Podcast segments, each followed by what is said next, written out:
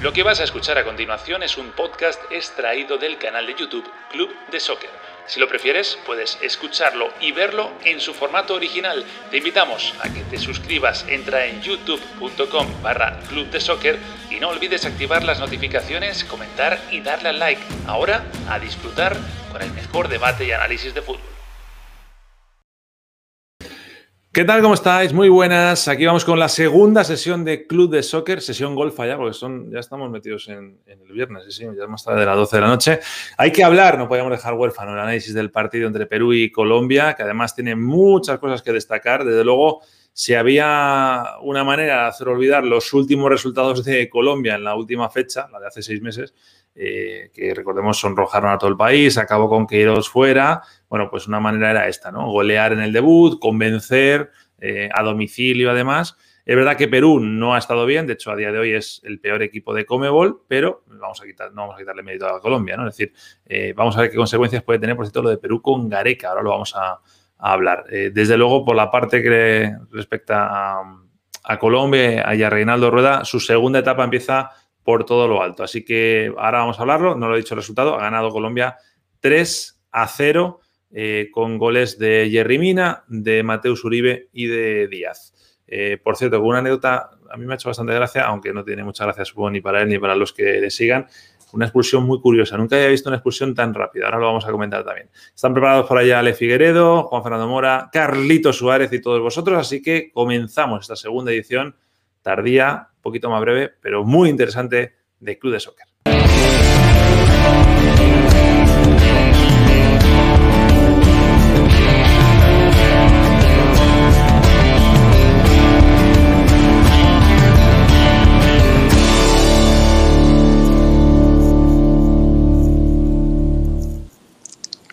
Vamos a por ello, repite Ale Figueredo, Carlitos Suárez y Amora es que no le hemos convocado antes porque hemos dicho, alguien tendrá que ver el partido.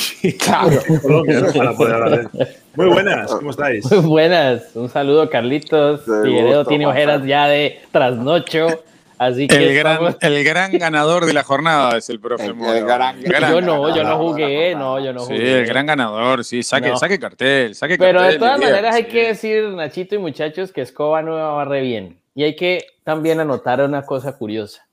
Cuando empezó Reinaldo Rueda el camino hacia Alemania 2006 en su debut de reemplazando a Francisco Maturana, también comenzó ganando y creo que fue contra Perú. el debut de Peckerman. aprovecha el, momento del clímax, aprovecha el momento. El debut de Peckerman también fue ganando a Perú. Y ahora viene Reinaldo Rueda y el debut lo hace ganándole a Perú. Mostrando ¿Por que. ¿Por qué no montáis una Superliga como la que ha hecho el Barça Madrid y Juve? Juega siempre Perú y Colombia. Mostrando que también hay vidas sin James. Es decir, eh, hay, que, hay que mirarlo también de esa manera, porque pues eh, Colombia al principio, en los primeros 15 minutos, estuvo 15, 20 minutos, estuvo bastante confuso, un partido de poco riesgo de, eh, en las áreas para ambos. Pero Colombia como que se fue soltando un poquito más y fue recuperando el tema de la memoria de la posesión de balón y de ser hiriente con la pelota. Al principio yo noté muy desubicado a Luis Díaz, porque estaba más pendiente de las proyecciones de Advíncula, que estaba jugando no como lateral, sino como un volante más tirado eh, en ataque, eh, porque Corso hacía, eh, le hacía la segunda en ese aspecto. También estaba Paolo Guerrero absolutamente ido del juego a mí me sorprendió muchísimo la desubicación de Pablo Guerrero, pero pues yo no voy a hablar aquí solo, yo voy a dejar que hablen mis compañeros también. Vamos a, hacer vamos a repasar cómo están antes también las alineaciones y ya vamos de una. Perú con Gallese, con Corso, Ramos, Abraham y Trauco, que ha sido expulsado. Eh, Yotun y Tapia en ese doble pivote con Carrillo, Cueva y Advíncula. Arriba Pablo Guerrero. Y en Colombia, sin James, con Ospina en la puerta, con Estefan Medina por derecha, Tesillo por izquierda, Davison Sánchez y Jerry como centrales, Cuellar Uribe con Cuadrado y Luis Díaz por los costados, arriba Luis Muriel y Dubán Zapata. Eh, por cierto, y, comento una cosa muy breve, ya os, lanzo a vosotros el, tema. Eh, para mí la clave hoy, aparte de que Colombia creo que está muy sólida y demás, yo siempre digo, hay un momento en el partido que psicológicamente hace mucho daño, que es los últimos cinco de la primera y los primeros cinco de la segunda. Y hoy ahí es donde ha pasado todo. Ha llegado el primer gol de Colombia, la expulsión de Trauco y luego a la vuelta el 2 a 0. Ahí Sí. se definió, ahí se definió. A ver. Nacho. De hecho, yo creo que queda marcado por la, la expulsión de Trauco, eh, más allá de que Colombia estaba dominando el partido, ahí termina de sacar a Perú del partido. Es decir, lo poco que podía proponer Perú, fíjate que, que- que eso que comentaba Juanfer de, de, de- de Guerrero me, me pasaba por, por lo que vimos en los primeros 45 minutos, pero en el arranque de la segunda mitad tiene una, la, la Ah, sí. única que tuvo en el partido, es decir, ahí pareció reaccionar y es como bien acabas de resumir, Nacho, justamente en esos minutos que llaman los técnicos eh, psicológicos en los partidos de fútbol, bueno, hoy, hoy tuvieron peso. Yo creo que la, la gran noticia y la gran con- conclusión es que eh, hoy Colombia eh, aprovechó los resultados de, de la jornada. había dudas con, con respecto a este grupo y este grupo le respondió al, al técnico. Otra manera de jugar, Luis Díaz tuvo un partidazo, jugó muy bien ese muchacho por, por, por la banda izquierda, cuadrado, no lo vamos a descubrir siempre por, por la banda derecha. Y bueno, hay recursos, ¿no? Esta generación, eh, ganar 3 a 0 en Lima, más allá de lo que sea, eh, no, no deja atenuantes a una, a una Colombia que venía con dudas. Y me preocupa mucho Perú. Perú venía hablar de hacer, por supuesto, la gran eliminatoria del Mundial, de llegar a una final de la Copa América. No hay generación de relevo, porque eso es lo que más te deja este, esta derrota. Aquí no ha podido renovar el plantel el Ricardo Gareca y se nota la diferencia de un equipo eh, enchufado que le pasó por encima y, y que incluso cuando el partido se emparejó a 10, no llegó ni el descuento de Perú. Eh, Más bien estaba más cerca que Colombia de hacer el cuarto. Bueno, yo, yo voy a aparecer de ayuda a memoria y, y para los dos lados, ¿no? Porque a veces hay que mirar un poquito atrás. Y, y en este caso voy a mirar bastante atrás para, para hablar de Perú, porque Perú en la eliminatoria pasada, la primera parte de la eliminatoria fue un desastre. Nadie daba dos pesos por Perú, estaba último, último, último, y ahí fue recuperando puntos hasta llegar al repechaje y llegó al Mundial muy sólido. Hace un ratito un seguidor preguntaba a Gareca en duda. Bueno, sí, obviamente este Perú no ha cosechado lo que esperaba, pero es un proceso que ha sabido recomponerse de situaciones similares. Con esto quiero decir que no habría que sepultarlo a Perú todavía. Entiendo que está pasando sí por un muy mal momento. Y por el lado de Colombia, lo contrario, ¿no? Hace muy poco, Colombia era una bomba de tiempo.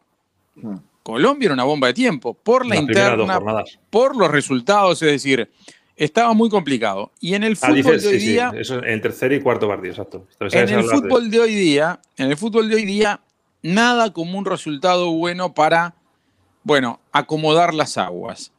Es el debut de Rueda en una situación delicada desde el punto de vista de los resultados.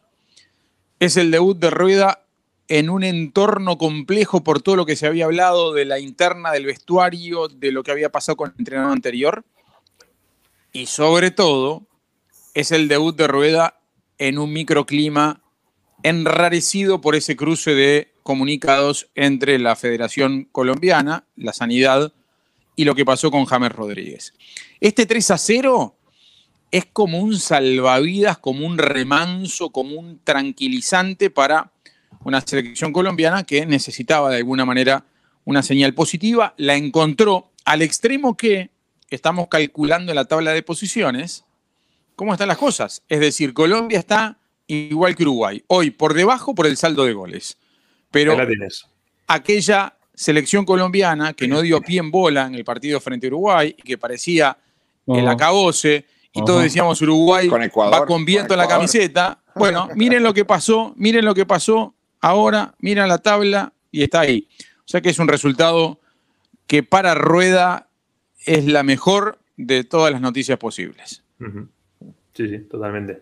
Y lo que dices de Perú es cierto, en el sentido de que, aunque está muy mal y no tiene buenas sensaciones, pero si echamos cuentas optimistas, por decirlo de manera, de otra manera, Ujú. está a seis puntos. Está a seis puntos del Mundial. Es verdad que Correcto. otros están más cerca, ¿no? Pero así. También os digo una cosa, yo por la experiencia haciendo las últimas Copa América y desde la que está Gareca con Perú, eh, extrañaría, pero si de repente Perú, después de esa derrota, pierde también el próximo partido de eliminatorias y luego le da en la Copa América por meterse en semifinales, tampoco nos extrañaría tanto, ¿eh? Porque no sería la primera vez que estos se pueden a jugar, porque talento tienen. Es cierto, es cierto. y en una fecha corta te pueden hacer daño, ¿no?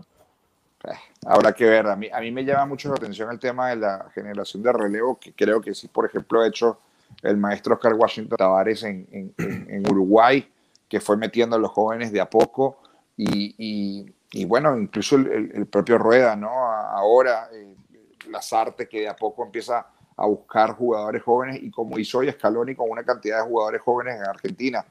No veo por dónde Perú. ¿Pero vos eh, ves tan alto el promedio de edad de Perú, Carlitos? Sí, claro, es que no, no, no, veo gran, gran sorpresa, salvo Renato Tapia, que bueno, que, debería ser el que comande el equipo. No, veo un, núcleo joven. Yotun, ¿no? Yotun no sé qué edad tiene, pero Yotun no es tan mayor tampoco, ¿no? No, pero no, no es joven tampoco, yo soy más. No, no. No, yo lo que creo, yo lo que creo es que eh, nos quedaron, nos quedó a deber Perú. O sea, cuando uno habla de Perú, uno vuelve a esa nostalgia de, esas grandes elecciones. Y obviamente como Gareca hemos visto visos de ello. Con ese proceso de Gareca hemos visto que este, este equipo no solamente ganaba, sino que encantaba en la manera de jugar, ¿no? Con Edison Flores. Yo creo que la baja de Edison Flores hoy ha sido fundamental en, en lo de Perú. Es decir, es un jugador diferente, es un jugador importante, eh, es un jugador clave allí eh, para, para, las necesidades del técnico Gareca.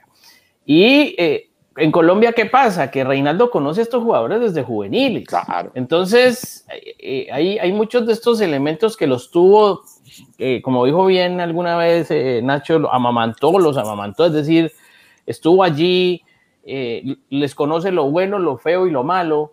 Incluido James, Juanfer.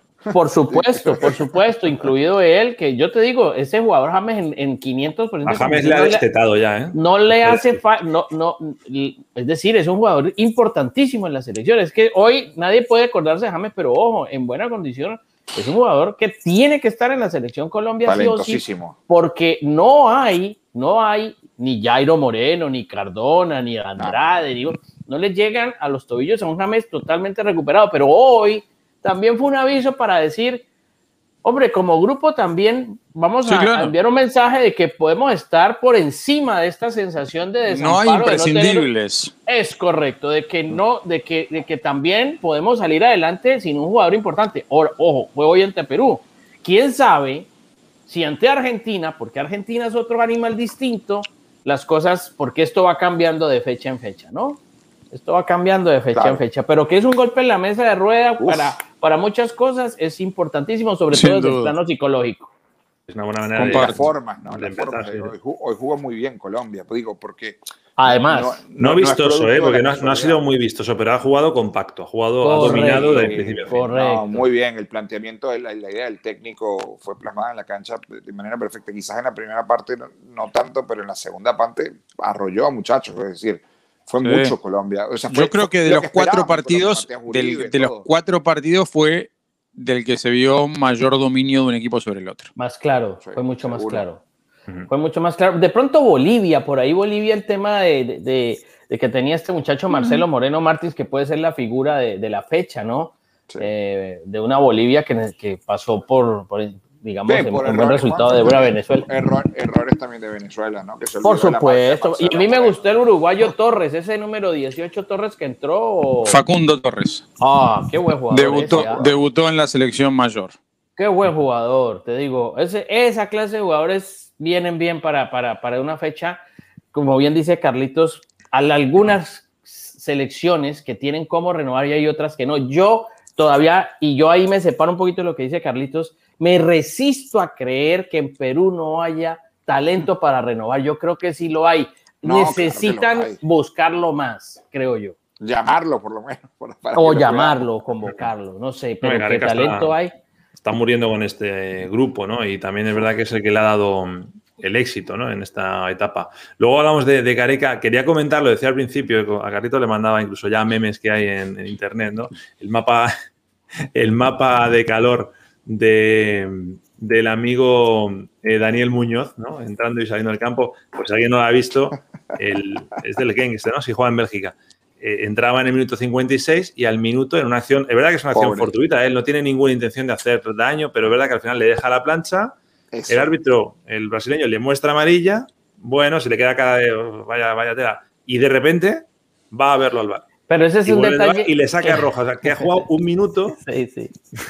La, la expulsión más rápida del oeste. Yo lo que digo es. y sin técnico- querer, ¿eh? Porque no es que el chico se ha calentado ni el, nada. el técnico Rueda, de esas cosas que a mí me sorprenden, eh, yo pues obviamente lo conozco al profesor hace mucho tiempo, llamó jugadores que no son de la posición. Medina hace rato lo están usando de lateral, pero ha sido central. Y Tecillo ha sido central y hoy lo ubica como lateral izquierdo. Es decir, Lo más que Medina es necesario, ¿eh? Sin en, Arias, en la, en convocatoria, Muñoz es lateral derecho. Ah, lo que yo voy es natural Claro, no desde la posición. Entonces, Claro. de- lo saca a Medina para evitar una roja, mete a Muñoz y a Muñoz lo expulsan. Así de inhóspito y de salvajes del fútbol, pues. ¿no? Sí, sí. Es increíble. Totalmente. Eh, entiendo que lo de Colombia, después de lo de hoy, ya lo hemos hablado un poco, pero que es un poco, no digo borrón y cuenta nueva, pero es casi un volver a empezar y como además Bueno. este tipo de clasificación, como es la eliminatoria sudamericana, te da, te da revancha, ¿no? Ahora cuidado porque el próximo partido, ojo que es un Colombia-Argentina, ¿eh? O sea, es la oportunidad de ese golpe encima de la mesa que estamos diciendo cada hoy, bueno, eso sería partir la mesa directamente si le ganan a Argentina. ratificarlo. Sí, Claro, pero, pero ya llega, sí, llega con menos presión también ese partido, Eso. ¿no? Porque era casa. distinto encarar, claro, pero es distinto encarar una Argentina en tu casa veniendo de perder en Lima, por ejemplo. Es diferente. Esta, esta victoria de hoy es muy importante para, para- para el arranque del proceso de rueda, sin duda. Incluso te puede matizar una posible derrota con Argentina. Te la puede matizar. Por supuesto que hay manera de perder, ¿no? Hay manera de perder, pero te la podría matizar. Te la podría Claro. matizar. Bueno, con varias Coincido. cosas. A mí me sorprende que eh, se va a jugar en el Metropolitano con público, Sí, en medio de lo hablamos que significa programa. la pandemia. Lo ¿Ah, sí? Ah, bueno. Pero, de- pero, No, con- pero Mora, es, es con vacunados, ¿no? O sea, los que agarran el ticket tienen que tener puesta la vacuna. ¿no? Bueno, la, la- la situación es la siguiente. Cerca de 5 mil boletas van a ir para empresas patrocinadoras porque es un deber de la Federación Colombiana responder ante Me los parece- patrocinadores. Me parece un disparate que se permita esto, pero, pero, pero ahora terminás. Recordemos eh, que Colombia profe. se ha bajado de la Copa. No, no, pero a mí me Además- parece un dis- no, me además- parece un disparate, me parece un disparate en cuanto a la competitividad y a la igualdad frente a la competencia. Esta es una competencia donde se juega cosas muy Correcto. importantes y donde vos en una misma fecha no podés permitir que haya partidos que se jueguen con público y partidos que se sin público. sin público. Es un disparate desde todo punto de vista, independiente de la realidad de. Colombia. Independiente de, la realidad de Colombia. De Puede tener la mejor situación sanitaria del continente, Que no la feliz tiene. por Colombia, que, no, la tiene. Ale. Pero si la tuviera, feliz por Colombia. Pero me parece una locura que la Conmebol permita que algunos partidos se jueguen con público y otros sin público. Yo estoy totalmente de acuerdo con eso porque por algo se bajó Colombia de la Copa América también, aunque no lo quieran decir, porque pues estamos viviendo una situación difícil socialmente y, y el tema de la pandemia, pues ahí estamos. Pero bueno, van a recibir 10 mil personas, la posibilidad de, de ir al escenario. Eh, eh, no sé por qué se, se autoriza de esta manera, porque la Comebol está disparando a la loca a ver si le pega, ¿no? A ver si por ahí le, le pega esto. Eh, y veremos, porque yo creo que igual, con o sin público, estaría el técnico Rueda y su grupo obligado por lo menos a no perder, porque, porque por, la necesidad de los puntos. Y hace 10 años Colombia no le gana a Argentina. Entonces también hay un, hay, una, hay un debe ahí en el tema estadístico y en la historia de este particular enfrentamiento en donde Colombia hace rato no sabe lo que es eh, ganarle al, al conjunto eh, gaucho, ¿no? Oye, vamos a hablar de este hombre, eh, Ricardo Gareca. Yo creo que todos le admiramos bastante como entrenador. O sea, lo que ha hecho con Perú es sí. de escándalo desde que la agarró en, en la Copa América de 2015. Yo he, he hablado con algún compañero de los que siguen el día a día de la selección peruana. Les preguntaba, oye, ¿creéis que hay riesgo de que puedan echar a Gareca? Y me decían, desde la federación no, pero no descartes que sea Gareca el que dé un paso a un lado y diga, oye, vamos a tratar que venga otro discurso, otra persona y trate de reactivar a estos. Y también podemos unirle que parece que por fin eh, a Gareca le empiezan a querer en Argentina, cosa que como entrenador de momento en Sí, grandes pero- plazas todavía no había tenido esa oportunidad. Y Boca le Pero- quiere aparecer. Sí, Lo que pasa es que pero con Boca- respecto a la selección parece que le pasó el momento, ¿no? Es decir, Sí. o Claro. por lo menos cuando se veía que podía ser el momento para Gareca en la selección argentina, el propio Gareca decidió continuar en Perú, ¿no? Este, yo repito lo de hace un ratito y es un razonamiento que aplican mucho los técnicos, sobre todo de selecciones, ¿no? Cuando ellos supieron atravesar momentos similares a los que se le presentan, bueno, se sostienen en, esa experiencia, se, se, respaldan en que ya lo lograron. Por supuesto que llega un momento donde te das cuenta que no, que ya no hay manera de revertir la situación, pero yo creo que Gareca está atravesando ese momento, que sabe que puede recurrir a la memoria del grupo, que puede recurrir a la experiencia que tuvieron en la eliminatoria anterior, donde la primera fase fue un desastre, donde todo el mundo lo creía eliminado y donde en la segunda vuelta repuntó hasta llegar al repechaje. Por eso me parece, me parece que Gareca, hasta donde las matemáticas se lo permitan, va, va a seguir vinculado a la selección peruana. Yo creo que, que, la Copa América no, no, es, no, no sirve para medir eh, el trabajo, por supuesto, de, de, Gareca, pero quizás sí pueda marcar lo que, lo que bien decía Nacho, que, que él mismo dé un paso al costado y diga, bueno, este grupo necesita un cambio y todavía en la eliminatoria hay posibilidades de que, de que puedan revertir la situación. Lo de Boca me, me da curiosidad porque Torreira, Cavani, Salomón Rondón, eh, de verdad, todos los días convoco, te llamo Riquelme, con, con, eso de Boca, Boca va a tener el, el Dream Team mundial, ¿no? Porque ah, pero van blanqueando, pero van blanqueando. Ya Torreira ya dijo que no, es decir que sí, que algún día va a pasar, bueno, y lo mismo, algún día va a pasar. Cae, porque todos los días tiran, tiran, algo de Boca, de que llega un jugador de Boca y todos los días va cayéndose. Entonces, tienen, tienen como argumento el precedente de, de Tevez, ¿no? De Carlitos Tevez, que se rumoreaba mucho y acabó yendo, ¿no? Bueno, pero es distinto porque, porque Carlos es de la casa, ¿no? Eh, a ver, la Copa América puede ser un momento también, a veces en estos procesos de eliminatorias tan largos y tan espaciados en el tiempo, cuando aparece un torneo en un único lugar, con una convivencia asegurada de unos 20, 25 días, a veces ahí aparecen situaciones que son positivas, ¿no? Son como momentos de reencuentro, de replantear cosas, la motivación vuelve a aparecer, o sea que podría ser para algunos puerta de salida, pero para otros como una oportunidad para, para, para eh, retomar impulso. Claro, eso yo no lo había pensado. Si saliera Gareca ahora, diera ese paso a un lado, dejas colgada tu selección, digamos, de cara a un evento como la Copa. Eh, yo, yo, mira, acaba de hacerlo Colombia, acaba de cambiar el caballo a mitad del río. ¿Por qué? Porque el señor Queiroz no pudo con el grupo o porque no entendió cómo era la eliminatoria de Sudamérica porque, no, porque es diferente esto aquí, ¿no? Por muy entrenador de Real Madrid que haya sido, o el Manchester, este, este tema en Sudamérica como mini mundial es diferente. Y bueno, digamos que hoy le ha sonado la flauta al profesor Reinaldo Rueda. Yo diría que no es oportuno cambiar a, Gareca, pero va a depender mucho del deseo de él de continuar, de ver de que si el grupo está con él, de verdad, de ver que si por ahí el discurso se le desgastó.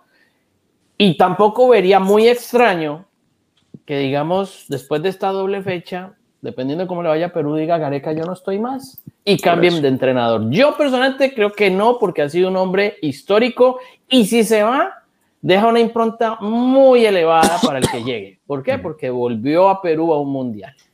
Ahora, y, le, hizo finalista en Copa América, Juan. exactamente. y en la primera Copa, en la de Chile, en 2015, fue semifinalista. Correcto. Y es, que, es, que es, brillante, los resultados de Gareca son. Por supuesto, y con él floreció una, una, una generación de jugadores muy importante, ¿no? apoyado de Farfán, apoyado de Gallese, apoyado de este muchacho Guerrero y demás, con todos sus problemas. O sea, a mí no me sorprendería que, dependiendo de la fecha que sigue, vuelve a perder Perú, se vaya a Gareca. No. ¿Le cabe de No, no me sorprendería. pero, pero Mora, un matiz que lo decíamos antes. La próxima fecha que sigue es cuatro días antes de que empiece la Copa América. O sea, eh, no es el cambio que tú dices de Colombia, ¿no? Que ha habido meses. Eh, ahí estás tirando. te lo digo por experiencia eh, del Mundial No, está bien, yo te, lo digo, yo te digo, tal vez ese sacudón pueda venir bien. No sé, es que así, uno no, en esto del fútbol pero ese no lo sabe. Te puede, te puede venir bien si tienes un cierto periodo para cambiar. Insisto, acuérdate de España en el Mundial de Rusia, cuando sacan a Lopetegui dos días antes ¿Quién pensaba que eso podía ir para, para, Pero ojo que eso también es un tema no de Gareca, sino de, que haya un discurso de honestidad entre ambas partes, entre lo que quiere Gareca y lo que también están esperando los, los jugadores. Porque al final es más fácil echar a uno que echar a 25, no volver a llamar a estos jugadores que ya no quieren dar más, o ya, o ya están muy cómodos, ya fuimos a un mundial, eh, no estamos con ganas de volver a otro mundial. No sé, tantas cosas que pueden pasar en el mundo profesional y, y entonces la situación ya está rota en- entre la relación técnico y jugadores y el discurso se desgastó. Entonces, pensando en Copa América, pues intentemos con otro técnico, pues digo yo. No sé, yo lo veo, lo veo una Yo lo locura. veo post, cambio. yo lo veo post Copa América, sí, porque lo mismo planteábamos con Venezuela, con, con, con Dudamel, que, que se va a quedar fuera de U de Chile pronto, que es mejor amigo del nuevo presidente de la federación y que seguramente va a volver a Venezuela. Ujú. No va a tomar la misma lista de jugadores convocados ya de, de, de Peseiro, ¿no? Y, y visto lo visto, y con el ejemplo también de Queiroz, que Peseiro tiene mucho menos cartel y le está pegando la eliminatoria, lo de Dudamel podría ser post. ¿Qué post pasaría, qué pasaría con, con- con una de las principales figuras de Venezuela si vuelve Dudamel? Y, y, y- y- y es una muy buena pregunta, Ale, ¿ah? Es una buena pregunta. Entre, no solamente con él, sino, por ejemplo, el Decir, caso decir de, el nombre, ¿no? Que es Rondón. de, de- de Joseph, ¿no? No, No, Joseph Joseph Martínez. Martínez. Claro. Que, Y que el- la vez pasada dejó la selección Y lo de con Luis un Mago, mensaje teledirigido a Dudamel, ¿no? Así y lo de es. Luis Mago en, en la Universidad de Chile, que, que lo dejó seis meses sin, sin jugar y no, no lo quiso ni siquiera prestar a- a- al ciclo de la selección unos días antes y no lo convocó. O sea que, ojo. Bueno, sabéis que me gusta cerrar siempre con algún mensaje. Ayer nos despedía. ¿Fue ayer? ¿Fue el otro día? Bueno, Jesucristo, ¿os acordáis que nos dejó un mensaje? sí, sí, Y hoy sí, nos sí. pregunta Rafael Onofre, y le vamos a contestar, nos pregunta, caballeros, ¿ustedes duermen? No, Ahora vamos Sí. a dormir. Sí. no, Ahora no, sí, ahora no. Me voy a volver Yo- a repetir yo- toda la jornada. Ahora Yo voy a, voy, a, voy a confesar algo que acabo de hacer, porque yo no, no estaba al tanto del dato de, de- del partido con público en Colombia. ¿no? Entonces acabo de redactar, el- mientras estaba ustedes ahí hablando cosas muy importantes, yo me puse a redactar el Twitter. Acá se lo voy a mostrar, no sé si se llega a leer, creo que no se lee por el reflejo, No, ¿no? No, se lee. No, no. Bueno, Eh, me entero por eh, arroba Juan Fernando Mora en arroba Club de Soccer que Colombia y Argentina se jugará con público en tribunas, entre paréntesis 10.000. Punto. Eso sí sería una vergüenza, arroba Conmebol. Digo, no me, no me va a dar pelota la Godín. Conmebol, pero, pero a partir Pero de Tienes que Godín... haber citado a Godín. A ¿no? Godín. Nah, nah, bueno, pero va- va- vamos a ponerlo para... Ahí está, ahí se fue. Ahora, yo te digo una cosa, bien. no entendí ese gol anulado a Uruguay. Bueno, no ¿Qué muchos lo ahí? entendieron, ¿no? No muchos lo entendieron. Aparentemente. No, no, yo no lo entiendo, pero quiero escuchar los audios del bar. Lo que teóricamente se cobró es que Viña, que es el único Sí. jugador que está adelantado en la jugada, interfiere en la visión del arquero. Pero ¿verdad? un tiro que ni siquiera es tiro al arco porque el Suárez sale rebotada de la pelota. Ok. Es decir, es lo Ok. único que se podría llegar a entender, Mm. pero es muy rebuscada también, ¿no? Muy rebuscada. Sí, eso está. Estamos nadando contra corriente ahí. Correcto, correcto, Eh, correcto. No, no, no, no. Pero bueno, ok. Pero esto es apreciación, como siempre, la apreciación. De todas Muy bien. maneras, la selección Colombia co- comienza sobre rueda. Rueda. Muy bien. Ah, Nunca. Bien, nunca- muy nunca bien. antes Nunca publicado, ¿no? Ah, ok. Te voy a decir otra cosa, y comienza reinando. ¿eh? Ay, Muy bien. ay, Muy bien. Muy Es bien. muy tarde, pero Estamos- todavía funciona. Estamos aquí brillantes poco. a esta hora. Habríamos seguir Exacto. haciendo esto. Hubiéramos hecho titulares hoy. brillantes. Vamos. A esta hora todo el mundo está brillante, ¿no? Correcto. Bueno, muy Pues bien. Bueno, chicos. Mañana haremos post A descansar. también después de ese Brasil-Ecuador. Un abrazo grande a todos los que están conectados, que somos cincuenta y tantos, pero que a estas horas que es como si fuéramos dos millones más o menos. Porque Somos pocos pero buenos. Exacto. Exacto. Los de verdad, los que Todos, no mil fallan. gracias, mil gracias. Un beso a los tres. Chao, Chao, chao, bien. chao Ale, Chao, chao, chao. Carlito, chao, Nachito. Chao, Gregorio.